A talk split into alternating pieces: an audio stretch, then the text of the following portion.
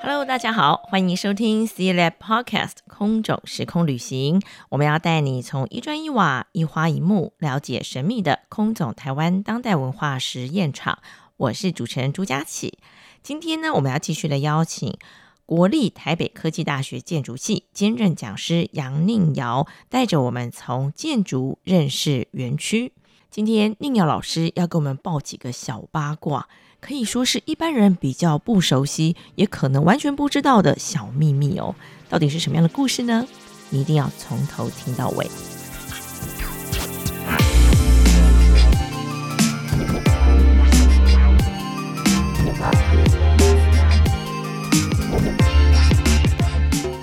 欢迎杨令尧老师，老师好。哎，大家好。今天呢，就要到园区的附近去走走了。其实你知道吗？看一个地方的这个环境的变化，其实也似乎就是看着它的历史的一个转变了。其实很有趣，像空总它是一个超大型的基地，嗯，所以它其实对整个都市的发展会有很大的影响。那也会因为它基地的特色，使得整个街区有一些不一样的改变。嗯嗯，那大家如果有空的话，可以先开启一个网页，就是我们之前有介绍过的，叫做《台北百年历史地图》。哦，那在这个网页里面，你可以看到不同时期的台北。那我们今天大家要锁定的就是空军进驻前跟进进驻后这整块区域的改变，所以大家大概可以看一下一九四五年美军拍的航空照片，那跟一九五一年以后空军进驻了以后的航空照片。那从这两张照片中，大家可以明显的发现到，哇，这整个区域变化非常非常的大。嗯嗯它有哪些变化呢？如果你开启了1945年刚光复的照片，你大概可以看到以前整个工业研究所的建制。那整个基地其实非常非常的干净，嗯几乎没有盖什么房子。 那主要的原因是我们工业研究所设立的时间比较晚，那它在建设的过程中正好遇到二次世界大战，那所以它整个开发的进度就落后了。嗯那就没有盖好原本想要盖的所有房子。那所以在一九四五年的照片里面，我们大家可以看到一个 U 字形的房子。那这个 U 字形的大型的房子就是我们的二号馆啊、嗯那二号馆就是我们现存基地里面现存最古老的这一栋。嗯那在二号馆的右下角，我们大概可以看到一些一字形的房子。嗯那这一字形的房子，大概就是以前工业试验所在做实验的时候的一些实验工厂。哦、那这三条实验工厂在它的左侧，大概有一些连接性的廊廊道。哦、那主要也是跟台湾多雨，然后高温的气候有些关系。那为什么？哎、因为台湾的雨很大很多，然后太阳也很大，那所以在房子跟房子的连接之间，他们喜欢做一些廊道，在日文他们叫做渡廊型。哦嗯哦，那在日本本土的一些比较大型的单位里面，偶尔会看到，可是不像台湾这么频繁。嗯嗯，所以你会发现台湾有一些大学很奇怪，它会有一些连接性的走廊都是有屋顶的。哦，就避免风吹雨淋啊。嗯对对对，嗯大概是这样子。那看完了这张照片以后，你可以看一下一九五六年的航空照片，嗯哼，哇，这张照片就很不一样了。在整个基地原本北侧、东侧都是田地的地方，现在全部盖得密密麻麻，都是房子。嗯，那这些房子为什么会出现？其实是跟整个城市的发展有些关系，因为在嗯国民政府迁台以后，整个台北市因为人口变多了，所以发展变快了，所以原本是属于田地的地方，就开始都慢慢的、快速的开发起来。嗯那另外一方面呢，是这个工业研究所呢，因为有空军司令部的进驻，那空军这些人进来了以后，也对这整块环境造成了一个很大的变化。嗯哦，因为嗯它以前是一个实验单位，嗯那实验单位都是一些理工生，那就是以实验室为家，那所以就很大部分都是单身，嗯就是比较孤苦伶仃一点。那空军进来了以后，这些英勇的阿兵哥们，他们就有爸爸妈妈、老婆、小孩，哦，家眷，对对对哦所以我们可以看到，在整个空总范围的北侧跟东侧，有很多长得一模一样的房子，很像复制贴上一样，贴了一整排密密麻麻的。嗯，好、那这个真的就是我们以前的眷村。那以前空总的眷村呢，大概分成两个部分，一个是正义新村，那一个是正义东村，全部都是位在空总北侧的部分。那这部分就是我们刚刚在前面有讲，就是以前有一个纺织工厂的范围，嗯哼哦，那因为空军进驻了以后，它需要大量的眷村，所以也跟纺织厂做了一些协调，借用了一些纺织厂的土地，盖了这一整片的眷眷舍这样子。嗯嗯，所以从航照图里面，我们可以明显的看到这两个时代有很大的不同。好，所以呢，我们刚刚看到的就是在这个空军的进驻前跟进驻后哈、所以也代表就是说，好像就是空军进驻后。这个区块就开始慢慢人多了起来，嗯，那人多了，当然就会有一些商业上的需求了，对不对是没错，嗯这其实很有趣哦。大家可以看一下一九五六年的航照，嗯在整个空总基地里面有一条东西向的路，把整个基地切成了两半。那这条路呢，直接往西延伸，就是我们现在的济南路。嗯，那在早期啊，就是忠孝东路还没有开发的时候，那时候的仁爱路其实也是一条小路，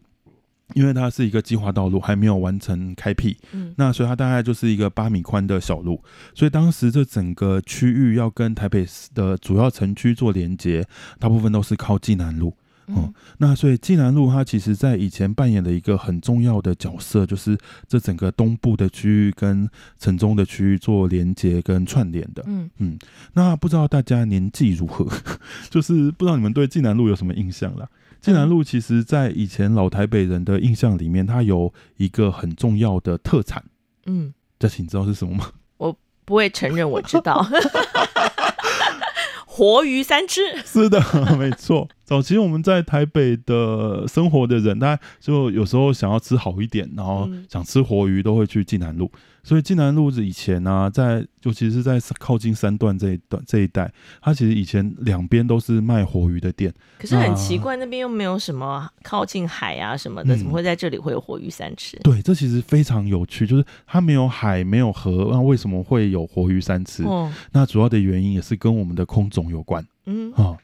为什么呢？因为我们空总它其实在以前是空军的司令部哦，那所以它除了要各地的空军的将领要来见总司令，嗯要开会以外，可能有一些国防部啊、总统府的人要来找总司令开会。嗯那这些人来这里开会，总司令当然就要当地主，可能就会需要请客。嗯哼，那所以这边就会有一些宴客的需求，嗯，所以以旁边就会开始出现这些大型的宴客餐厅。嗯哼，嗯，那除了空总以外，其实，在我们现在地堡的这块区域里面，它以前呢是我们的中国广播公司，中广对，它是我们的中广中国广播公司。对，那中广有一段时间也担任就是肩负当做国民党的党部使用，嗯所以你可以想象那时候这附近有中广、有空总，然后又有中央党部，所以它其实有一个非常大的宴会或宴客的需求，嗯所以有非常多的活鱼餐厅就在这里成立了。嗯哼，嗯，那其实很有趣哦，你可以慢慢看最近的济南路，就在中广变成地堡以后，那空军搬离了这里，那空军搬离了这里以后，诶，好像就没有什么人需要宴客了，嗯，所以以济南路它发生了一个很有趣的转变，就是最近的济南路啊，它开始转型，转型成什么样？变得比较精致，你会发现它开始卖一些小笼汤包，然后啊卖一对些上海菜。那这些餐厅，它从原本十人、十二人的大桌，然后变成六人、四人的小桌。嗯主要的原因就是因为这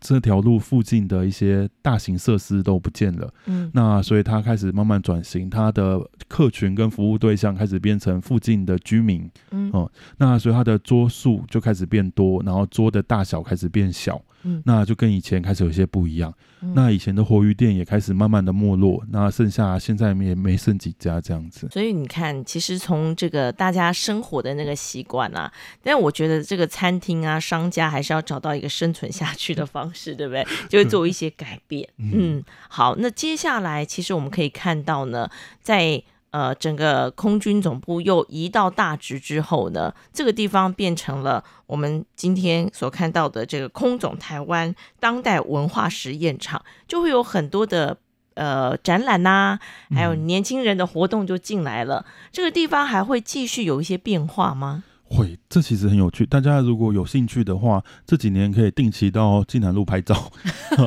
因为空总它现在变成了我们的文化试验场以后，它会开始转型，所以在未来大概五到八年内，它会变成一个超大型的工地。就是有一些老房子要修的，新房子要盖的，会开始慢慢的出现。啊、那我们的济南路就会因应这件事情发生转变，它会开始有出现很多很多卖便当的、卖槟榔的、卖饮料的。嗯哦，那主要就是要为了要服务这些在新建这个工程，然后这整块大大工地里面的这些人，所以我们现在录音的此时此刻，它大概就是这个方向来进行了，对不对？他目前会慢慢往这里走。嗯，那再来就是当大概七八年后，整个园区都修修缮完成了，那它开始会有一些很不一样的活力开始进驻，它开始有年轻的艺术家，有一些思想比较奇不 是怪异，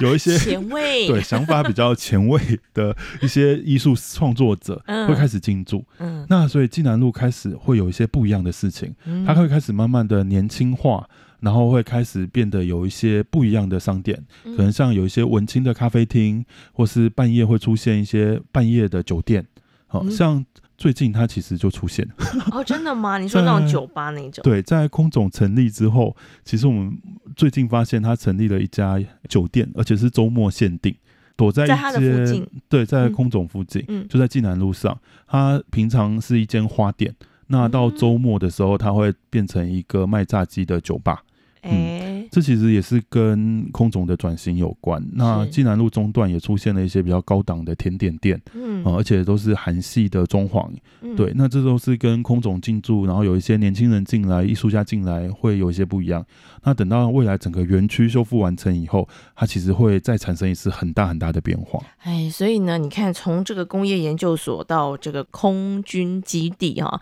它其实不只是这块腹地在改变，它连带的带动了周围的环境跟商家也都去做了一些调整跟改变。那我们知道呢，这个基地呢，最近呢也把这个围墙都撤掉了，嗯，所以走着走着呢，你就会突然间看到，哎，这个地方到底是哪里呀、到底是属于空总还是哪里的地方？哈，那有一个地方其实跟空总捏得很近。哦，它是一栋学校，哦是，怀生国中。哎，我那时候参加老师的团，我才知道怀生国中原来跟空军也有很大的关系。这个命名啊，啊，是。嗯怀生国中它以前是空军子弟学校，那怀生国中的出现其实跟周边的眷村有关嗯哦、因为旁边有空正义新村跟正义东村很大片的眷村，那这些眷村里面就有很多小朋友需要念书。那所以，我们空军就成立了一个学校，叫空军子弟学校。所以，特地把我们的司令部里面就挖一块土地出来，那盖了这个学校。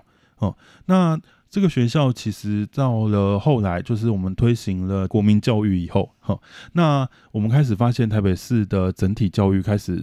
教育水准变高，学校变多，那空军就觉得他没有必要再自己独立支付一个私立的小学。啊、那他就觉得这个教育的任务其实就可以还给了我们的市政府，嗯哦那所以空那个空军子弟学校后来就交给了台北市教育局，那变成了怀生的国小。那后来是因为有一个空军将士叫做陈怀，他到中国大陆去做一些征收，嗯那不幸被对方射下来。那我们的总统为了纪念他，就赐给他一个名字叫陈怀生。好嗯那所以我们的空军子弟小学就开始